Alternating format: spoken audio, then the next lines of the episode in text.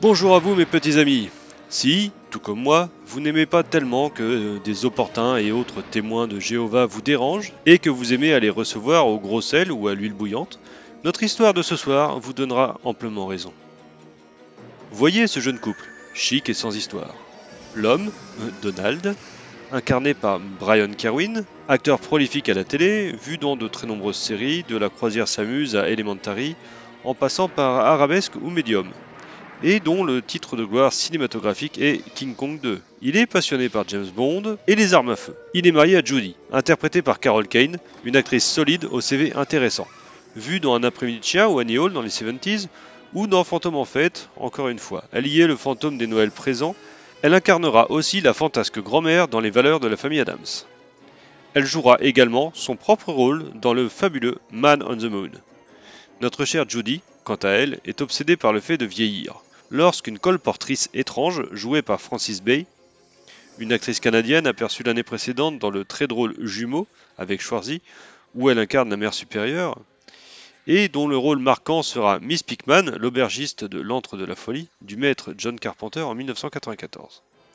Bref, lorsque cette colportrice propose à Judy des produits de beauté censés la rendre jeune plus longtemps, cette dernière lui ouvre grand sa porte. Grand mal lui a pris, car durant la vente, la sorcière échange son apparence avec celle de Judy. Mais son mari n'entend pas laisser les choses en l'état. En personne, ce n'était qu'une réplique de film. Oh, Donald, à force de regarder les James Bond, tu vas les connaître tous par cœur. Peut-être, oui. C'est fort possible. Tu ne m'as pas dit que tu m'aimais aujourd'hui. Je t'aime plus qu'hier. Et du côté de la technique, on trouve Rhonda Haynes à la réalisation. C'est une réalisatrice américaine à la filmo assez restreinte, dont le titre de gloire est Deux drôles d'oiseaux. Elle est ici épaulée par Paul Elliott à la lumière, qui avait déjà officié deux épisodes plus tôt, aux côtés de Tom Holland, pour le triangle à quatre côtés.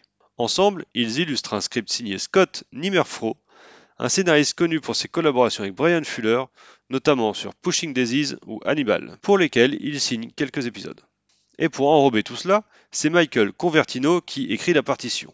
On lui doit notamment celle de la toute première version de Frankenweenie, de Deux drôles d'oiseaux, justement de la même réalisatrice, ou encore de Super Noël.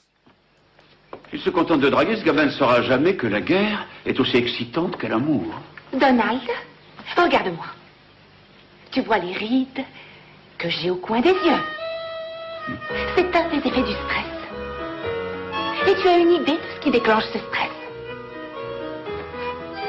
C'est de voir mon très cher mari braquer son fusil sur ma tempe. C'est désagréable de vivre avec quelqu'un qui est stressant. Judy, aujourd'hui tu es très bizarre. Ne te laisse pas aller, réagis. Et maintenant, mesdames et messieurs, la note. Euh, casting 2.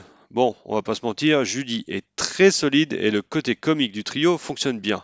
Mais Donald grimace un petit peu trop à mon goût. VF 0 pointé. Mon dieu que c'est plat. Une adaptation fade et des doubleurs peu impliqués. Humour 2. Des protagonistes bien stupides, malheureusement vite pénibles. Scénario 2.